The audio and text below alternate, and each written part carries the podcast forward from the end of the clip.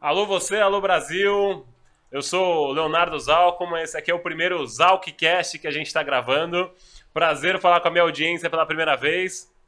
É, a ideia desse podcast é falar o que a gente não aprende na faculdade, que a gente é, a faculdade da vida, o que o dia a dia acaba ensinando pra gente. Trouxe é, dois convidados muito ilustres aqui. A ideia é que a gente possa trazer ideias sobre negócios, sobre carreira, sobre alguma parte de espiritualidade, boas rotinas e trazer gente muito inspiradora também para trazer como funciona o dia a dia delas, o que elas fizeram de diferente para estar nesse patamar de carreira. Então, muito bem-vindos ao primeiro Zalkcast.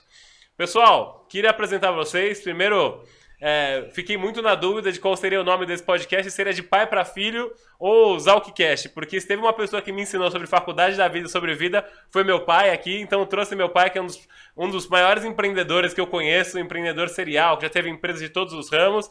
Eu vou deixar ele se apresentar brevemente aqui antes da gente começar o nosso bate-papo.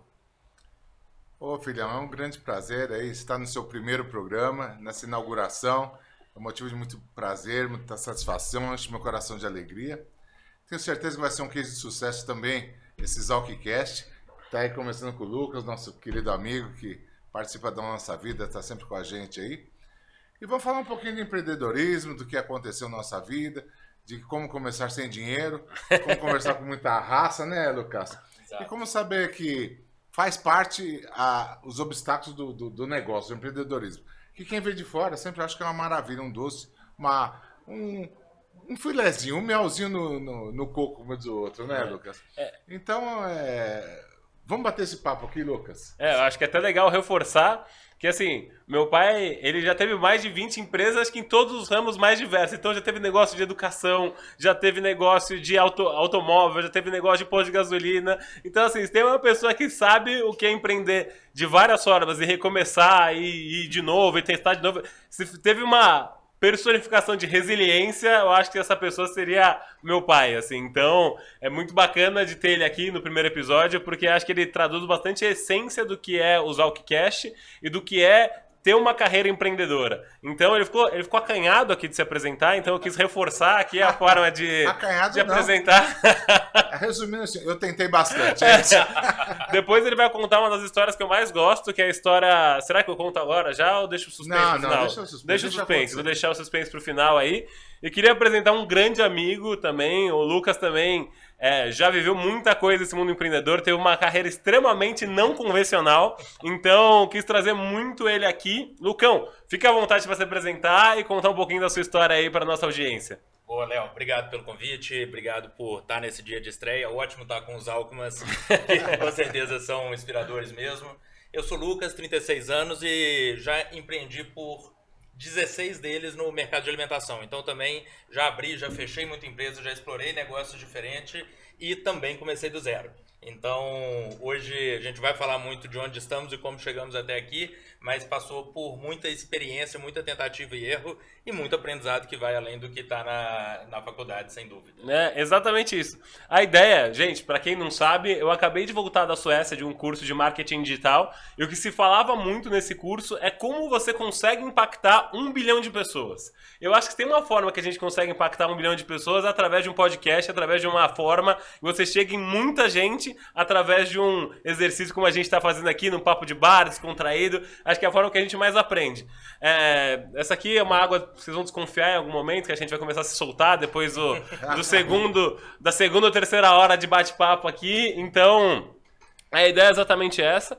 Depois dessas apresentações aqui, pai, queria começar. Não sei, não sei se eu chamo de doutor Alexandre, de pai. A gente fica meio sem graça aqui nesse primeiro bate-papo, né? Não, é bom dizer que por formação sou advogado, né? sou doutor Alexandre, pelo amor de Deus. É muita formalidade, né, Lucas? E aqui exatamente é o nosso fórum para a gente bater papo, jogar conversa fora, trazer as experiências.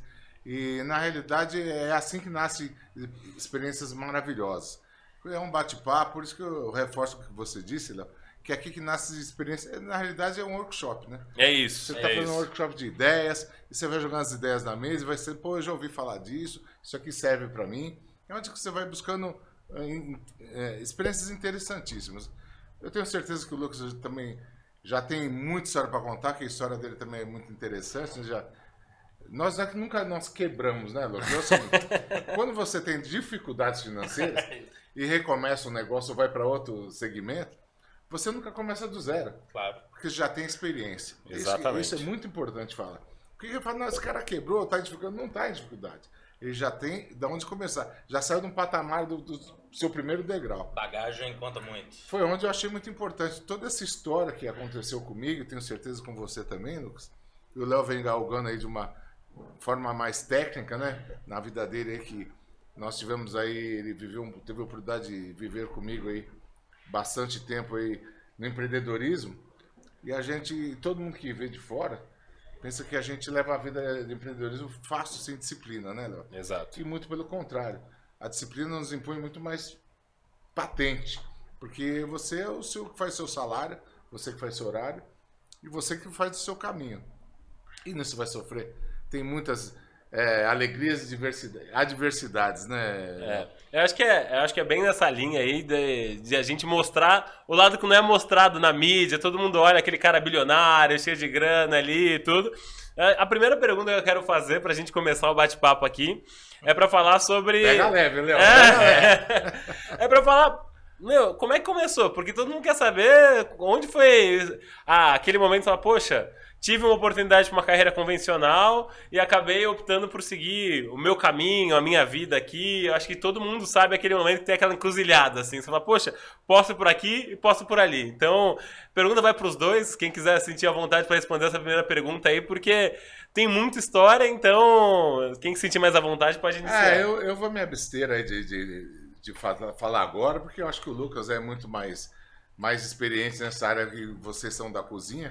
E as minhas experiências são mais de, de, de, de campo, sabe, Lucas? Não tem técnica nenhuma. Não, mas pelo amor de Deus, eu quero que você conte. pai. Eu levantei essa bola aqui pra ele contar uma história que eu já sei. Ah. Então. eu, Não, mas o Lucas já, já é mais técnico, mais jovial. eu queria né? escutar, eu queria escu- escutar aquela história, pai, daquela concessionária, quando você tinha 18 anos ali, é que você teve aquela oportunidade de ser gerente e tudo. Assim, não, a gente vai- tem que voltar um pouquinho mais ao tempo Aham. e saber as raízes. Que todo mundo quer entender como que é, como que aconteceu, né? E a história de, de que da família, a gente veio na família judaica, mas de origem pobre, judeu pobre, já, já somos a exceção da regra, né?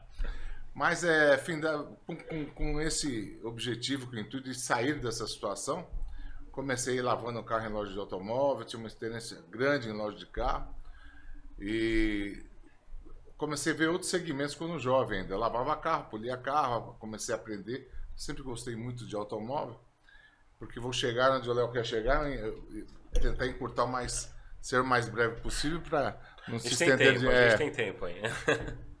E aí, em um determinado momento da minha vida, eu entendi que eu não podia ficar num ramo só. E comecei, na, ao meu tempo, não, não tinha. Essas pizzas não existiam. Essas pizzarias que tinham. E tinha uma mulher que fazia as pizzinhas. Pizzinha, tipo hoje, é o tamanho de uma esfirra. Uhum.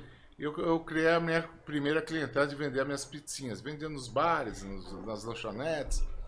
E acordava bem cedo e entregava essas pizzinhas. Aqui eu entendi que consegui fazer a minha primeira clientela e lá e nessa loja de carro lavando, polindo o carro. Não tenho vergonha de falar que lavava carro, porque é, tem muita gente que hoje fala, ah, não, chegou onde chegou, não pode falar, mas para mim não muda nada a minha vida, pelo, meu- pelo contrário, me honra muito.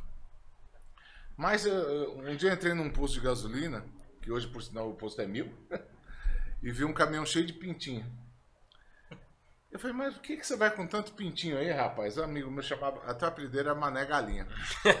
o Mané Galinha veio e falou assim, não, eu troco, eu encho o caminhão de pintinho, aquele monte de negócio piano pra lá e pra cá, rapaz, e troco por garrafas. Na- vou nas cidades, na- nas, nas comunidades, né, que antes, no meu tempo era favela, viu, Lucas?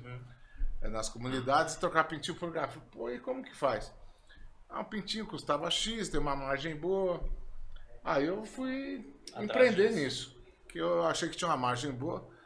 Com que idade, pai, que você fez você fazer Eu tinha tipo de- 16 anos. 16 anos. É, eu já mais trabalhava na loja de carro, já podia carro. E você vê uma higienização hoje de carro, quanto não custa? 500, 600 reais. E descobri esse case que lavar e polir carro era muito bom, higienizar carro. Mas fui trocar pintinho por garrafa, comprei uma caminhonete. o rapaz me deu onde os fornecedores de pintinho, comprei os pintinhos. Os pintinhos custavam 5 centavos. Você entrava na comunidade com uma caminhonete, não sei se você chegou a ver isso na sua vida, não sei. Trocou o pintinho por garrafa, homem que troca pintinho por garrafa. Eu nunca vi. Uma garrafa de Coca-Cola, pra você ter uma ideia da margem, Lucas e Léo. Um pintinho custa 5 centavos. Você troca ele por uma garrafa que custa 1,50. Mais de 20 vezes o A margem do- do negócio ali. e assim eu fiz. Aí então comprei a caminhonete, pus o megafone e tal. Eu falei, vou trocar pintinho por garrafa. E era o, o- o- o jargão era assim. Chegou o moço que troca pintinho por garrafas. Pintinhos vacinados e não contaminados. Chora nenê que a mamãe dá. E nisso, eh, você trocava não só garrafa, como panelas de alumínio. Porque o alumínio hoje, até hoje, vale bastante, né? Então, cada panela de alumínio era quatro pintinhos. E lá vinha a molecada com as garrafinhas, com, com- com as garrafinhas, com, com as panelas da- das mães.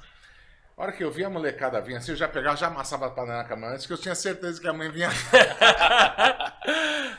e aí pegava os pintinhos, dava pra molecada, tal, nas comunidades, nas favelas, eu falei, meu Deus do céu, esses pintinhos não vingar, eu vou, vou apanhar aquilo. E aí trocava os pintinhos por garrafa, lavava as garrafas e dava uma margem boa. Mas aí foi acontecendo que eu não sabia que ah, tinha que tirar a nota fiscal dos pintinhos, do- das garrafas. Um dia, voltando de Taubaté, trabalhei o final de semana inteiro. e, ó, uma coisa legal, eu não conseguia eh, falar no megafone. Jovem, com- com- envergonhado ainda. Então, seis horas da manhã, como é que a gente fazia para descontrair? Tomava uma pinga. Eu falava tudo que precisava falar, Tomava uma não. pinga, falava, solto. agora É. me dá aqui o megafone. Chegou o moço que troca pintinho por garrafa. E passando nas favelas, ô moço! Aí eu falei, pô, dois meses depois eu tinha que voltar no lugar para fazer mais cliente. Aham. Olha, porque cada pinto bonito só você vê. no lugar. Mas, É. brincadeira à parte, e às vezes nasciam uns galos mesmo, o pessoal de, de comunidade sabe cuidar disso, pegando as luzes, tudo, e brincando com isso. Aí o que aconteceu? É, eu fiquei muito desgostoso com, com, com essa apreensão que fizeram sem nota fiscal, que eu acho um absurdo. Eu dormia nos postos de gasolina, um dia eu dormia na caçamba com os pintinhos, e o cara que me ajudava me ajudando dormia na caçamba. E no outro dia vice-versa. Rapaz, esses pintinhos pin, piava, picava a noite inteira. não faz ideia. Bom, aí eu resolvi vender, sair fora de, desse negócio, que eu falei, não, não, não, Não vai dar. não me conformei.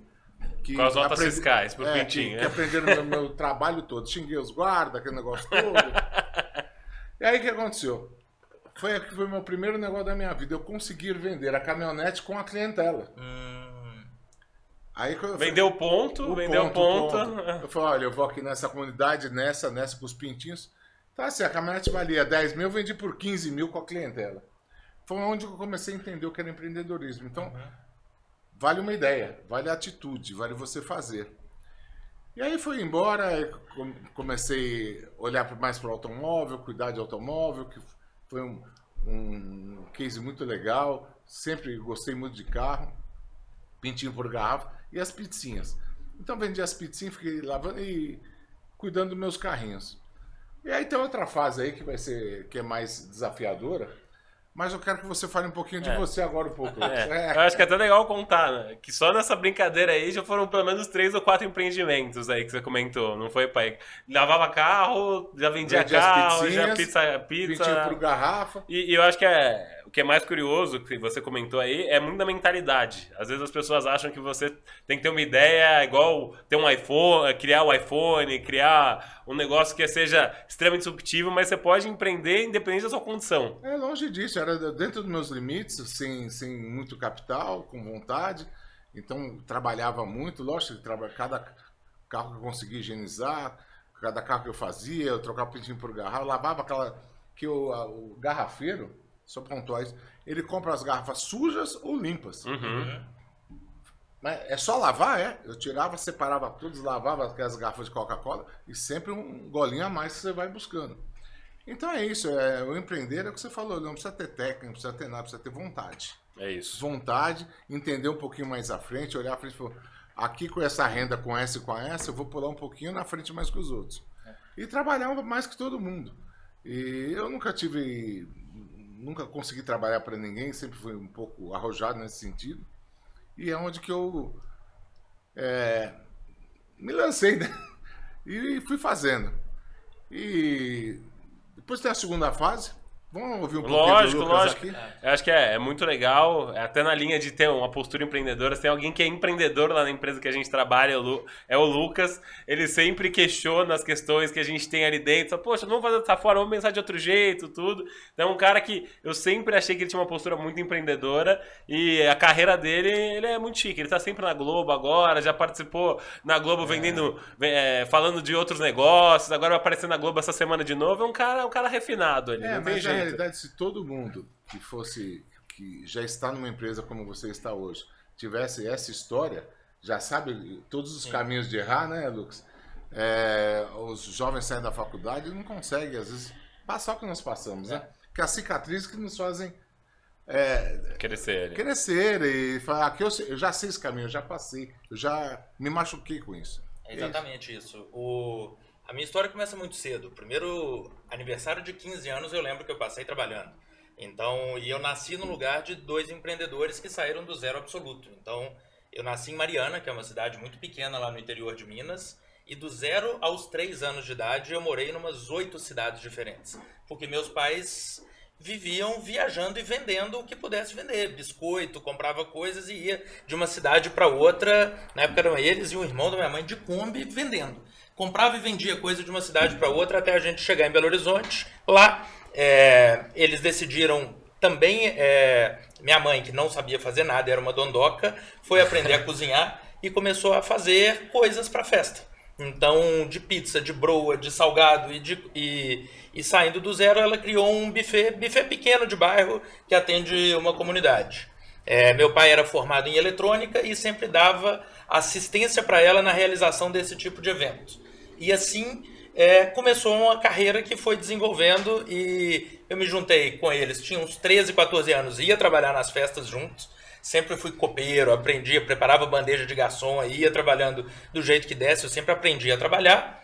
Fui estudar, então eu tive uma, uma formação sim. Eu sou formado em administração, depois fiz gestão de projetos, uma pós-graduação, e depois fiz uma segunda pós-graduação sobre BI. Então, Big Data voltada para negócios. Eu acredito na importância, eu não passo cinco anos sem fazer algum tipo de aperfeiçoamento. Mas eu trabalho desde sempre, desde novo eu aprendi a importância de trabalhar e dedicar bastante tempo a isso. É, assim que eu terminei a faculdade de administração, eu era estagiário da Oi. É, eu lembro que eu devo ter sido o estagiário mais rápido que a Oi teve. Eu fui contratado em menos de duas semanas depois do estágio para uma, pra uma efetivação Olha isso. é, por algumas ideias lá Mas, mas conta que é legal a história, Lucão. O que aconteceu lá rapidamente ali, só pra tentar encurtar a história. Tinha muita gente trabalhando lá, mas a gente. é, o que eu fui capaz de fazer era uma automatização que simplificava o trabalho de cinco pessoas para um robô funcionando em um dia só. Então, simplesmente por saber um, só, um pouquinho de programação, fez uma redução de 25% no quadro de pessoas envolvidas numa tarefa. E aí ninguém foi demitido, foi todo mundo realocado para fazer novas coisas. E eu tinha tempo livre, então eu sempre gostei da ideia de entender como tudo funciona. Eu acho que a principal coisa do empreendedor é ser inquieto e não aceitar ficar num lugar só. Então, e daí, é, quando eu estava lá na, na Oi, era uma época que o crescimento da Oi seria no Rio de Janeiro, eu decidi não ir. É, a essa altura do campeonato e depois de ter finalizado a faculdade, os, os meus pais tinham uma loja de rua, uma lanchonete, e eu resolvi me juntar aos negócios e a gente chegou a 30 e poucas unidades. Olha. Então, em BH e na região, é sempre no ramo de alimentação, mas atendendo coisas diversas. Restaurante, lanchonete, dentro de escola, dentro de clube, dentro de faculdade, dentro de hospital, fornecendo alimento preparado para presídio, é, dark kitchen, antes de existir o conceito de dark kitchen. Então sempre foi sobre explorar o mundo da alimentação de alguma forma diferente. Que bacana, hein? É. E aí, hoje. A gente vai deixar os hoje para daqui a pouco, né? Mas esse caminho todo me conduziu para ser alguém que não aceita as coisas do jeito que elas estão.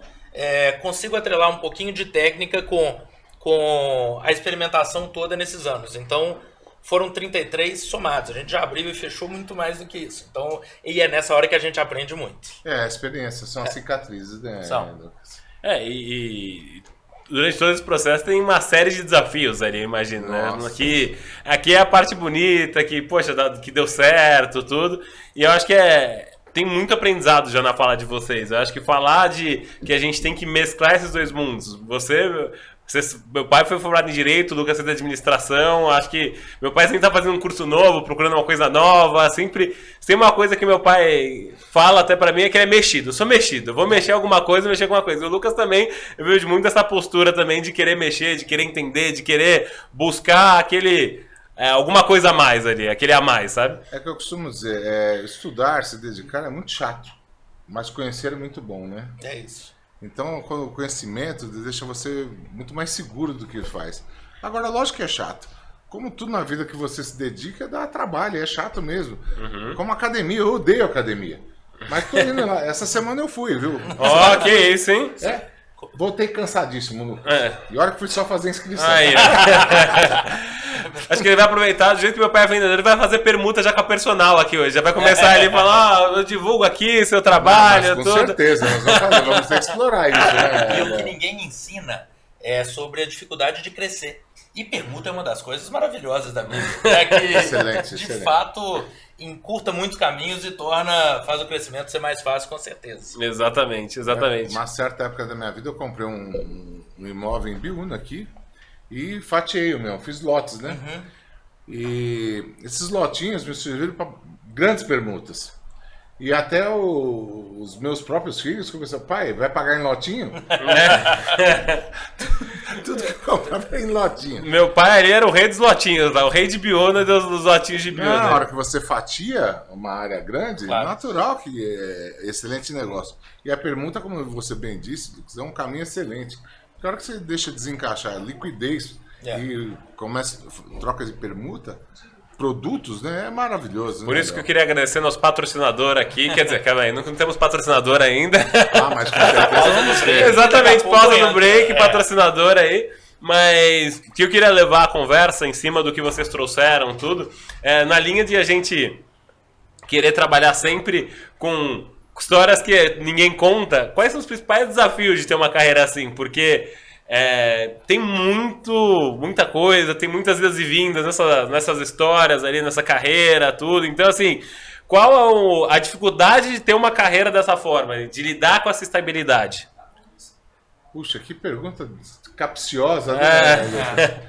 Porque na realidade é assim, são tantos obstáculos, são tantas. é, e você não consegue prever. Não é um caminho que você consegue prever. Você abre um negócio, quando vê, vem um cara e fecha o seu negócio. Aí você já tem que vencer como é que você organiza o alvará de funcionamento. Aí você precisa de um CNPJ. Quando você é pequeno, quando você não tem essa noção, Começa desde o CNPJ, ao contrato de locação, ao comprar e vender, a gestão, a administração. E é aquele, eu me sinto como aquele cara que vendia doces. Eu vendia paçoquinha. Não dá para imaginar os obstáculos que, que, que, que te enfrentam. São tantos, Léo, que Aham. a cada. E eu, Em cada um dos ramos tem. eu tive a oportunidade de frequentar vários negócios e cada um com a, com a sua peculiaridade, né? Então, meu Deus. É, e quando você é vendedor, você pode vender colchão, pode vender esponja, sabonete. O princípio é o mesmo, você tem que sair vendendo. E acreditar no que. Se você compra o que você vende, você já se deu bem. Você É serve para mim, eu sei vender. Agora, é, são tão inusitadas as, a- as adversidades que vêm, que, é, desde um vazamento, você montou um negócio, vem um vazamento, você fala, pô, não esperava esse vazamento aqui. Fiscalização você não imagina, impostos a pagar, é, e regulamentando o seu negócio. Porque, lógico, quando é pequeno, claro que na sua família aconteceu isso também, você não tem noção nenhuma de gestão, de, de sair do zero. Você sabe comprar, vender, pagar 10, vender a 10,50 e vamos embora, né, Lucas? É, A capacidade de lidar com o inesperado, eu acho que é o principal para quem é empreendedor. É isso mesmo. E não se, aba- não se abater facilmente. Então, toda vez que você teve um pepino desse, você resolveu. Então, é muito fácil acomodar. O que a gente faz de diferente é nunca acomodar é, durante esse é caminho. uma constante zona de desconforto ser É empreendedor isso, no Brasil. Saber lidar com o desconforto é fundamental. Ah, é mesmo porque eu não tinha uma segunda opção. É isso. Se É. eu tivesse a se- segunda opção, confesso a você que ia buscar. Tinha ido para ela. É, né? mas não. não- É, eu lembro de quando eu trabalhava com meu pai, várias vezes ele falava assim pra mim: Léo, eu não quero macarrão cru, eu quero macarrão pronto, com um tomatinho em cima e com um parmesão. Não me traz o problema, traz a solução pra mim. Então eu sempre levei isso muito na minha, na minha vida, assim. Não, é um exemplo que eu sempre usei junto aos meus filhos é o seguinte: quanto custa um pacote de macarrão cru? 5 reais, 6 reais, né? Sim. Agora faça esse macarrão, põe ele num prato bem bonito, queijo ralado em cima, molho, manjericão, bonito. Quanto você paga isso num restaurante? É isso. Família Judia ele já tá vendendo aqui pra mim, pode ter certeza. Aqui Não, já e se não vender, vocês estão com água na boca já pensando no Ah, é, macarrão. exatamente. Eu acho que até uma curiosidade sobre falar sobre a nossa família. É, certa vez eu estava em, em Auschwitz, eu tive a oportunidade de visitar lá. E aí eu estava olhando um registro de famílias, assim, de antepassados, tudo. E aí achei o registro da nossa bisavó da família. Minha avó do meu pai, minha bisavó, chamava Chavas Alckmin. Chava. E aí eu comecei a olhar lá, não tinha. Era, o registro estava indefinido depois dos anos 40, 1940. E aí nisso encostou perto de mim um, um rapaz que era do museu falou: Nossa, você é Zalkman. Eu fiz: Sou, poxa, que bacana. Ele falou: Sabe qual que é a origem do seu nome? Eu fiz: Não. Zalkman quer dizer homem de sal. Zalk, sal, homem, homem, né? Aham. E aí é curioso e falou: ah, sua família provavelmente foi mercadora de sal é, aqui na, na Europa durante o período há muito tempo atrás. Eu achei tão curioso, porque são quatro gerações de gente vendendo na família, pai. É o, são as bisavós, Ah, o José Jacó. né? Faz sentido.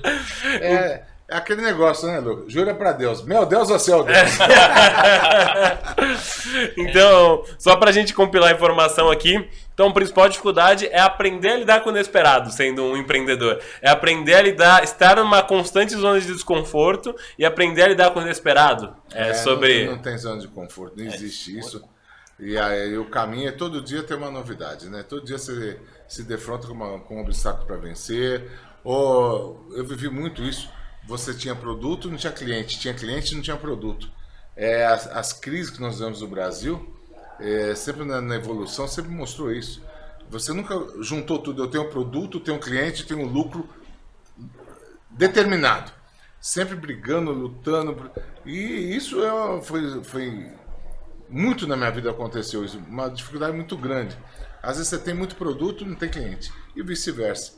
Na comida eu não sei se teve muito isso, né, Lucas? Mas no meu ramo, que eu, eu debanei para o ramo de automóvel, você tinha automóvel, você estava cheio de carro para vender, dificuldade de cliente, de aprovar financiamento, enfim. Agora, a comida eu acho que não tem tanto, não é tão A comida é um marcante. pouco diferente. Ela, ela é a última a sofrer em, em momentos de crise, mas o que vale para o empreendedorismo é que qualquer empreendedor acomodado está afadado ao fracasso. Isso é uma certeza, certeza. absoluta. E aí, na comida, você sempre quer aprimorar. Ou você vai para uma redução de gasto, ou você vai para uma expansão, ou você está buscando alguma coisa nova. É. Na, na comida tem, tem uma coisa muito. de- trabalha demais, né? Trabalha muito, trabalha muito. Ah, dizem que os portugueses são ricos porque não tem tempo de gastar o dinheiro. Né? Exatamente. É, é um jogo de centavos, como o pessoal fala, né, Lucão? Trabalhar com alimentação é um jogo que você tem que. Acorda cedo, dorme tarde, tem que controlar muito bem. Muito trabalho, né? Quinta, sexta, sábado, domingo. O Lucão hoje tem sábado e domingo e ele fala: que maravilha, caraca, posso descansar no sábado e domingo, que delícia. Olha O isso. pessoal É. fala que a gente trabalha muito na empresa. Eu falo, não trabalho sábado e domingo mais. É Sexta-noite é né? livre? É, tá tranquilo. Não tem talento no restaurante ali, que nem louco, então. Sem controlar a operação todo dia, é mais fácil. É, eu acho que tem todo esse lado do empreendedorismo de você estar ali no, na trincheira, brigando todo dia, tudo. Mas acho que tem um outro lado de você ter muito orgulho de saber que você deixou sua marca de alguma forma deixou assinado, como com empresa. Você impacta várias pessoas de uma, de uma amplitude muito forte. Eu acho que mais marcante, que até uma conversa que eu tive com meu pai recente, foi. Meu pai estava num resort recentemente aí, ele olhou para uma mulher de longe e falou. Eu vendi aquele carro para a mulher, um Maréia Verde, em 1998. Lá no resort, lá encontrei, falei- ainda falei pra minha esposa, falei, já vendi um carro pra cá. Senhora hoje, era jovem na época. E o nome dela é tal, já vendi o carro pra ela assim, desse jeito. Ela falou, ah, não acredito que você tem essa mesma. Foi lá, perguntou, era ela mesma. Isso é um orgulho, um prazer muito grande, né? Que atender o cliente, né? Encantar o cliente. Falei, pô, que legal te ver, bacana. Falei, "É, Bom, pelo menos não reclamou do Maréia, né? Sendo maré. Porque é curioso falar isso, porque hoje que mais as empresas se preocupam é entregar propósito para as pessoas. É falar, como que eu posso entregar propósito para o jovem de hoje que tem o TikTok, que tem o Instagram, que ele está insatisfeito em oito meses de uma empresa e ele quer mudar para outra, tudo. E é muito louco falar em empreender, que você fala, você fala tanto de instabilidade e ao mesmo tempo você conseguir entregar impactar a vida das pessoas com, com esse propósito todo. Então, bastante curioso falar sobre é, tudo isso. É muito, muito curioso mesmo que a, a gente fala, pô, você cria um patrimônio surreal que é o seu cliente. Claro. Né? Que é, isso é muito legal. E quando você tem aí, chega a 300 funcionários na sua vida, você fala, pô, que bacana, quantas famílias envolvidas no seu sonho. E uma vez eu, eu ouvi essa frase que foi, pô, um sonho sonhado sozinho é apenas um sonho. Quando em grupo é uma, sonhado em grupo é uma realidade. Uhum. Quando você vê essa realidade acontecer, com todos esses obstáculos nós já comentamos aqui, com todas as problemas que a gente tem infindáveis, né? Mas nos deixa muito honrado, com muito orgulho. Você fala, pô, valeu a pena, né? E quantas pessoas colocam a camisa da sua empresa e vestem a sua camisa e falam, pô, que bacana. Quantas famílias, quando eu fui num evento, fiz um evento da Salomão, com 40 anos, nós colocamos 2.200 pessoas lá dentro para festejar as famílias que envolvidas no negócio, na operação, Nada não me deixou mais envaidecido e orgulhoso é. do que o resultado. Então você fala, vale a pena, dá trabalho, e você, para o jovem que está aí ouvindo a gente, se prepara para oferecer sua juventude esse trabalho. Porque se não for assim, não vai conseguir. Com muita dedicação, com muito, muito trabalho. Muito foco, muito é. foco. E aquele negócio, você quer, você quer de verdade. É paixão. Pode, é isso aí. Agora eu vejo muito hoje os jovens, ah, eu quero. Mas aquele quero de que quero chiclete. Uhum. Precisa vontade. Tem que. Esquece isso, é trabalhar, não tem sábado e domingo. É. Você tem que almoçar e jantar, sonhar o seu negócio. E aí sim você vai, vai ter o resultado. É, tem. Acho que tem uma história legal para contar aí, que é a do Coronel McCraven. Não sei se todo mundo conhece na audiência. Ele é um dos principais almirantes dos Navy SEALs, que é a, são os atiradores de elite lá dos Estados Unidos ele conta que são as 10 regras dos Navy SEALs, que todos os Navy SEAls eles entram 300 na academia dos Navy SEAls e terminam 10 ou 15 pessoas. A maioria Formandos. deles desiste, formando. Formandos. Formam 10 ou 15 depois desse ano todo. E a décima lei dos Navy SEAls, que você tá ali sofrendo, passando frio, fazendo atividade física constante, tudo. A décima lei é não toque o sino. É, você não deve tocar o sino em hipótese alguma. E acho que é muito sobre isso o empreendedorismo na nossa carreira ali, né? De você não tocar o sino e você tomar, deixar ir no seu extremo para você tocar o sino. E que o orgulho que ele sente de ser um Navy SEAL, de ter vivido é, dentro do, de, do, exército de elite dos Estados Unidos é muito grande sem um Navy SEAL. Então, essa história é bem, bem bacana. Tem um livro super bacana para quem quiser comprar. Tem o link da Amazon aqui embaixo, brincadeira. Dá no comentário. Tem, tem o link da Amazon aqui, é, que é um. Peraí, tá abrindo é um aqui. É, exatamente. É um livro muito bom que ele conta essa história. Depois tem até um vídeo também. Então, acho que é muito nessa linha.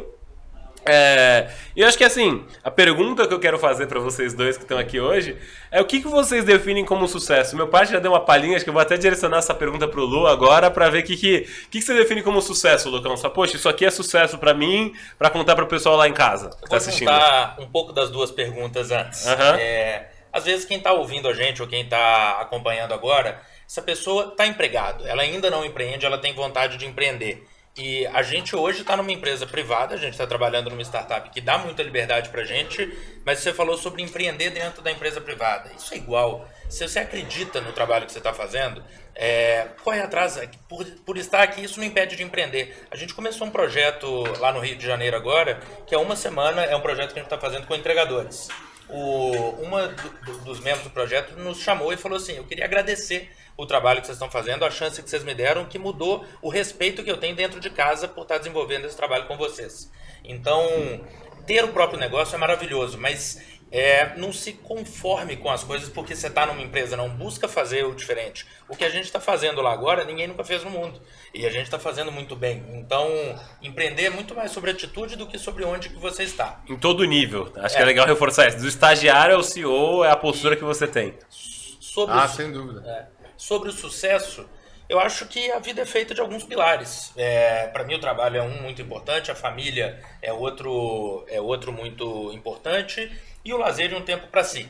Então o que eu entendo que é o sucesso é definir como você quer estar dentro desses pilares e conseguir trabalhar para atingi-los. Então acho que quem é jovem e eu sinto muito honrado de estar do lado do seu pai, porque na hora das histórias de empreendedorismo aqui, a gente está começando, a gente está tá num. Eu tô já, eu sou mais velho que você, mas ainda mais novo que seu pai, mas traçando o meu caminho. Então, chegar na idade dele com esse nível de conquista, ou muito menos, eu já estaria bastante ah, feliz. Ah, então, acho que é sobre traçar expectativa, alinhamento de expectativa é tudo. E o sucesso é sobre atingir o que a gente espera, ter metas e saber ir batendo elas, sem esquecer desse triplo pilar que é muito importante. Não existe só profissional, só família ou só pessoal. É sempre um equilíbrio dos três. É, exatamente. Vai lá, pai, quer aproveitar.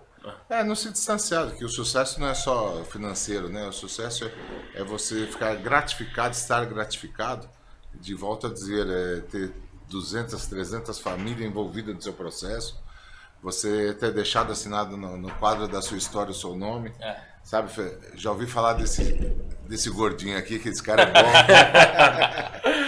e isso gratifica muito. Lógico, a família é a realização. Você vê que o, o, o orgulho o Leonardo como filho, a Bárbara agora, você é avô também, é uma oportunidade única na vida que não, não não tive esse prazer ainda, mas está chegando, está muito É bom próximo. ele aproveitar bastante o é. Benjamin, que o meu vai demorar bastante é. ainda para chegar. então a gente se sente muito feliz, muito honrado. Você fala, pô, valeu tudo a pena. É.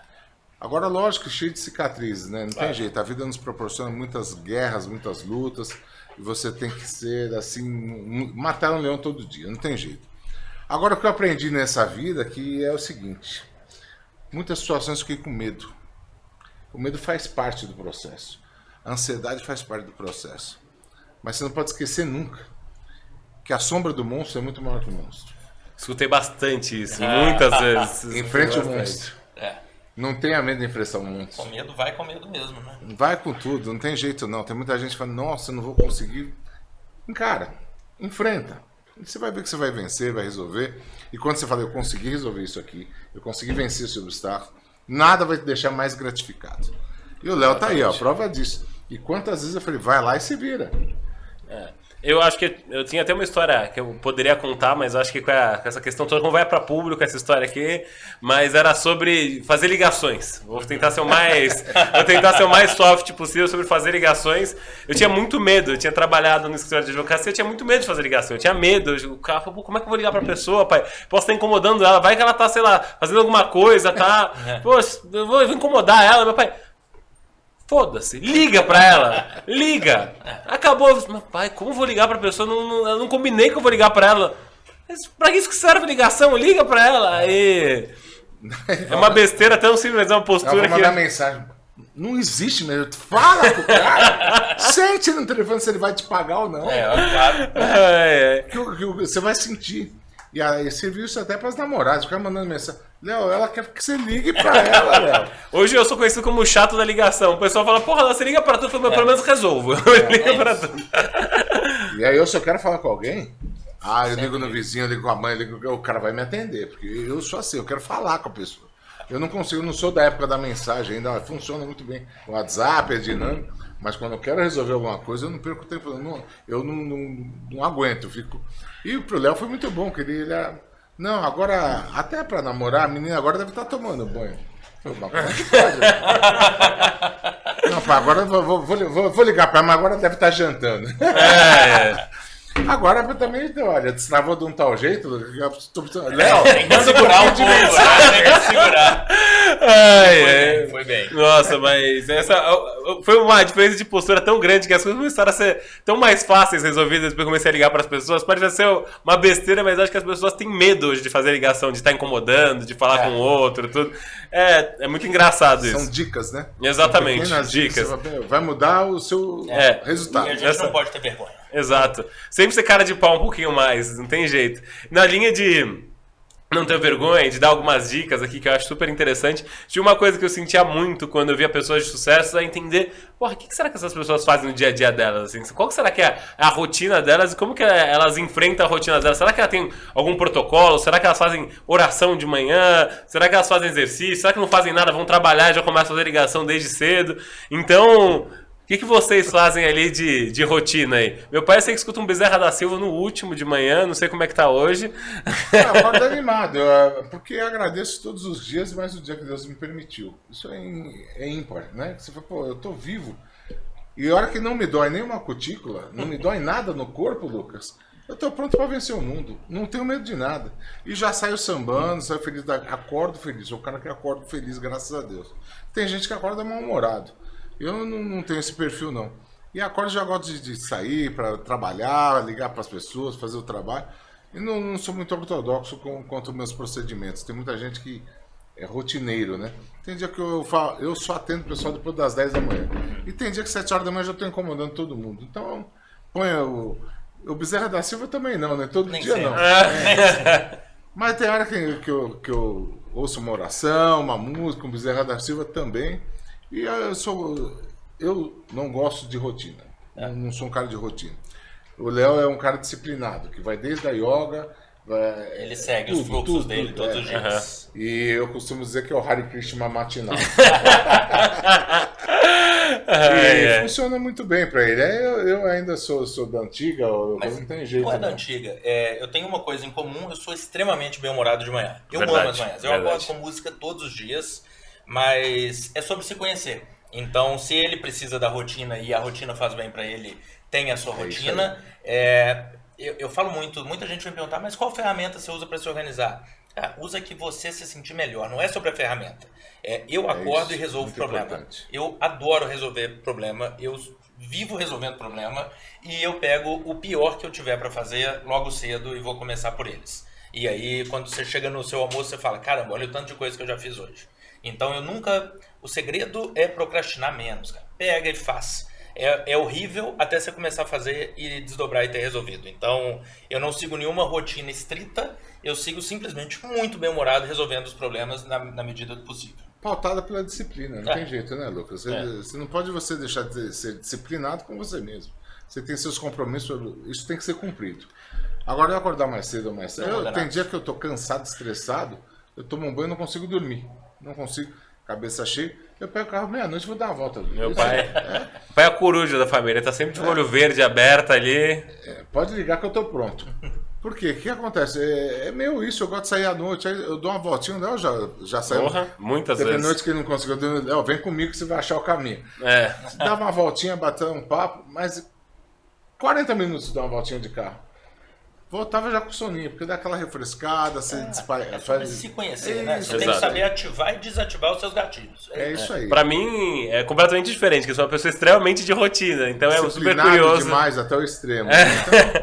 sobre, muito sobre se conhecer, pra mim, eu preciso fazer exercício, ou, ou um ou outro, meditar de manhã, que senão eu não consigo render, assim. Então, eu sou uma pessoa diurna, eu sou, acordo às 6 horas da manhã, eu faço exercício, porque eu acho que eu vou vencendo um leão, um pouquinho de é, arrumar a cama, depois de arrumar e fazer o exercício. Então, eu fazer um pouquinho dos leões ali por dia. Acho que cada um tem sua forma de se organizar.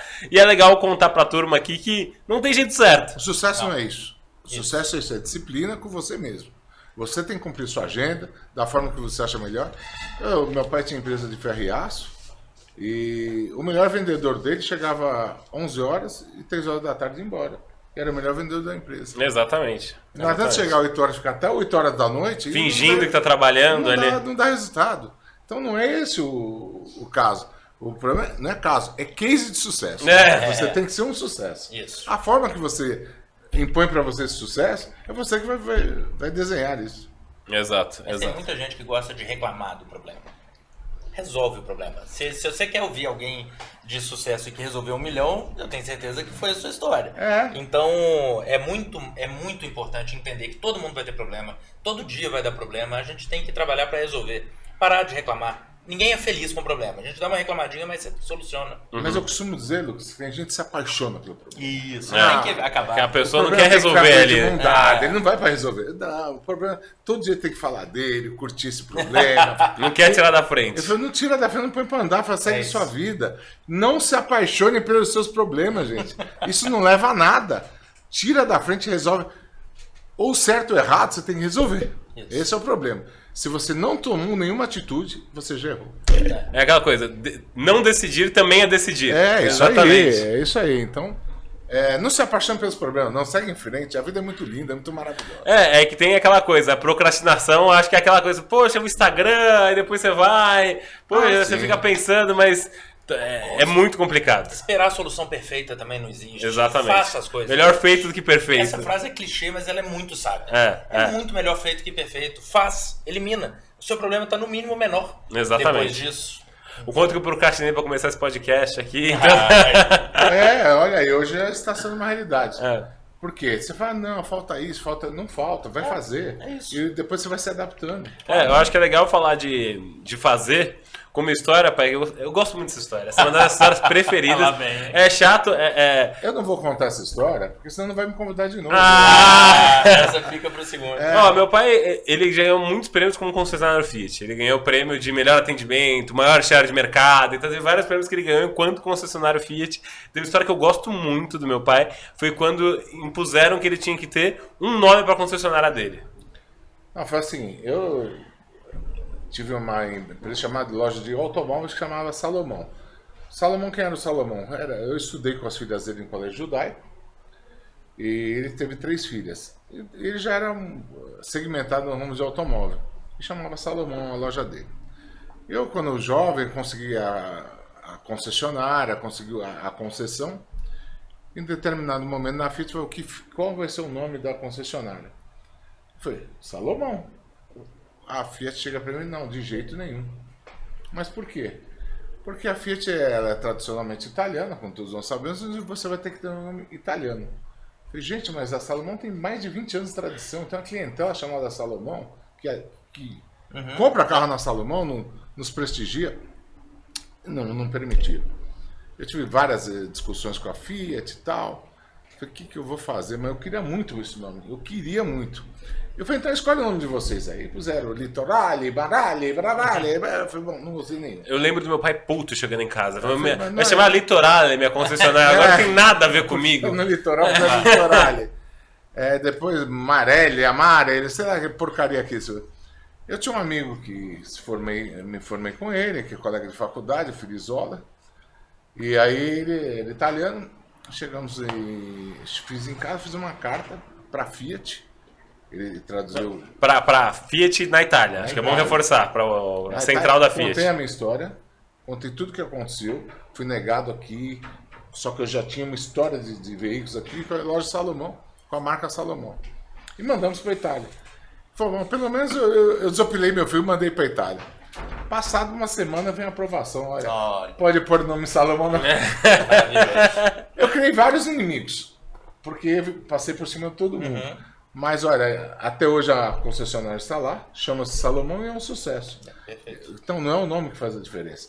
É assim a tradição, que você respeita seu nome, que você honra. É uma marca. E a marca pô, se expandiu. E lá na primeira concessionária minha, na- que foi na cidade de Itaém, era a pior concessionária que tinha no Brasil. Eles falaram, não, você não vai conseguir, você não vai conseguir, filho, você não vai. Deixa eu colocar meu nome Salomão e me dá a oportunidade. E chegamos a 11 concessionários.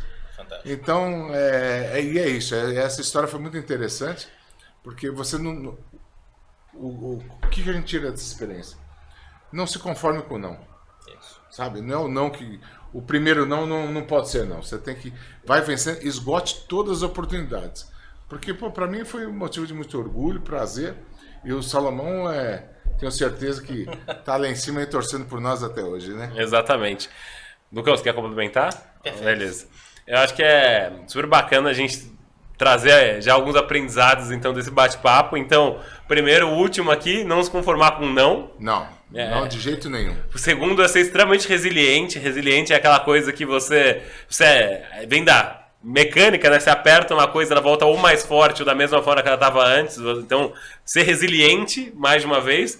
Tá aberto também ao novo que vai aparecer na sua rotina, no seu dia a dia ali. E a verdade é se autoconhecer, porque não tem fórmula de bolo. Não tem fórmula de bolo para você criar a sua rotina. Ah, se eu fizer passo A, passo B, passo C, necessari não necessariamente você vai ter sucesso. Você tem que se entender primeiro para conseguir saber como que você vai tratar o seu dia a dia, tratar a sua rotina, tratar a sua semana. Então, é super, super É interessante. Que, só para finalizar, quando eu, eu vejo as pessoas, não, eu quero isso. Ah, eu quero fazer não sei o quê. Eu olho para a pessoa e falo, eu não quero porcaria. nenhuma." Se você quiser, você estava arregaçando a manga e fala, eu vou querer, vou buscar e não tem obstáculo que vai, que vai me segurar. Então, quando você quer alguma coisa, está determinado, você pode ter certeza que a vitória sorrirá para você. É isso. Eu acho que eu vi muito isso com o Lucas, com o projeto que a gente fez dos motoqueiros. Conta um pouquinho do projeto aí, Lucão. Eu ia falar de um outro antes. Conta um outro, então, fica à eu vontade. esqueci quando a gente saiu, um dos maiores pulos de expansão foi quando em dezembro é, eu fechei parceria com o maior grupo de educação do Brasil para uma abertura de, de unidades e a gente saiu de 3 para 15 unidades. E foi fechado um acordo em dezembro e todos tinham que funcionar em fevereiro. Caraca. Então foram 13, 12 obras com contratação de equipe, funcionário, é, treinamento de todo mundo e colocar, muda o range e escopo de fornecedores que você trabalha, porque Caraca. é um volume muito maior e todas foram entregues é, em fevereiro. Só que esses foram três meses de, sei lá, 16, 18 horas de trabalho por dia, todos os dias sem parar. De dia pensando em gente, de noite pensando em número, em como que faz acontecer. Mas o querer é isso, a gente transforma o que é quase impossível em realidade. Então é sobre esse volume de dedicação que vai acontecer. E empreender, aí. gente, longe de ser fácil. Empreender tem tudo para dar errado, na maioria das vezes. É isso aí. Ainda mais no Brasil. É transformar todas essas chances e possibilidades de erro em resultado de sucesso. Ah, temos muita história para prosear aqui, né, compadre? Vamos É. Mas foi uma delícia, cara. Adorei o bate-papo. Passou tão muito. rápido. né? Nossa, É, parece foi, ver, foi uma hora tão rápido. Parece que acho que foi 20 minutos Não agora. conseguimos nem contar as histórias, É, né, exatamente. Lucas? É. Vai ter que fazer um parte 2, pessoal. É, queria agradecer a audiência de todos vocês. Foi um prazer estar com vocês nesse primeiro programa aí do Zalkcast. É isso aí. Vamos ser o primeiro de muitos. Cliquem na, no like aqui embaixo da tela. É isso aí. Sigam a página e vai ser um prazer contar mais histórias de gente inspiradora aqui pra vocês. Obrigado e até uma próxima. Valeu. Valeu. Valeu. Abriu primeiro aí. Oi. Vamos pro segundo.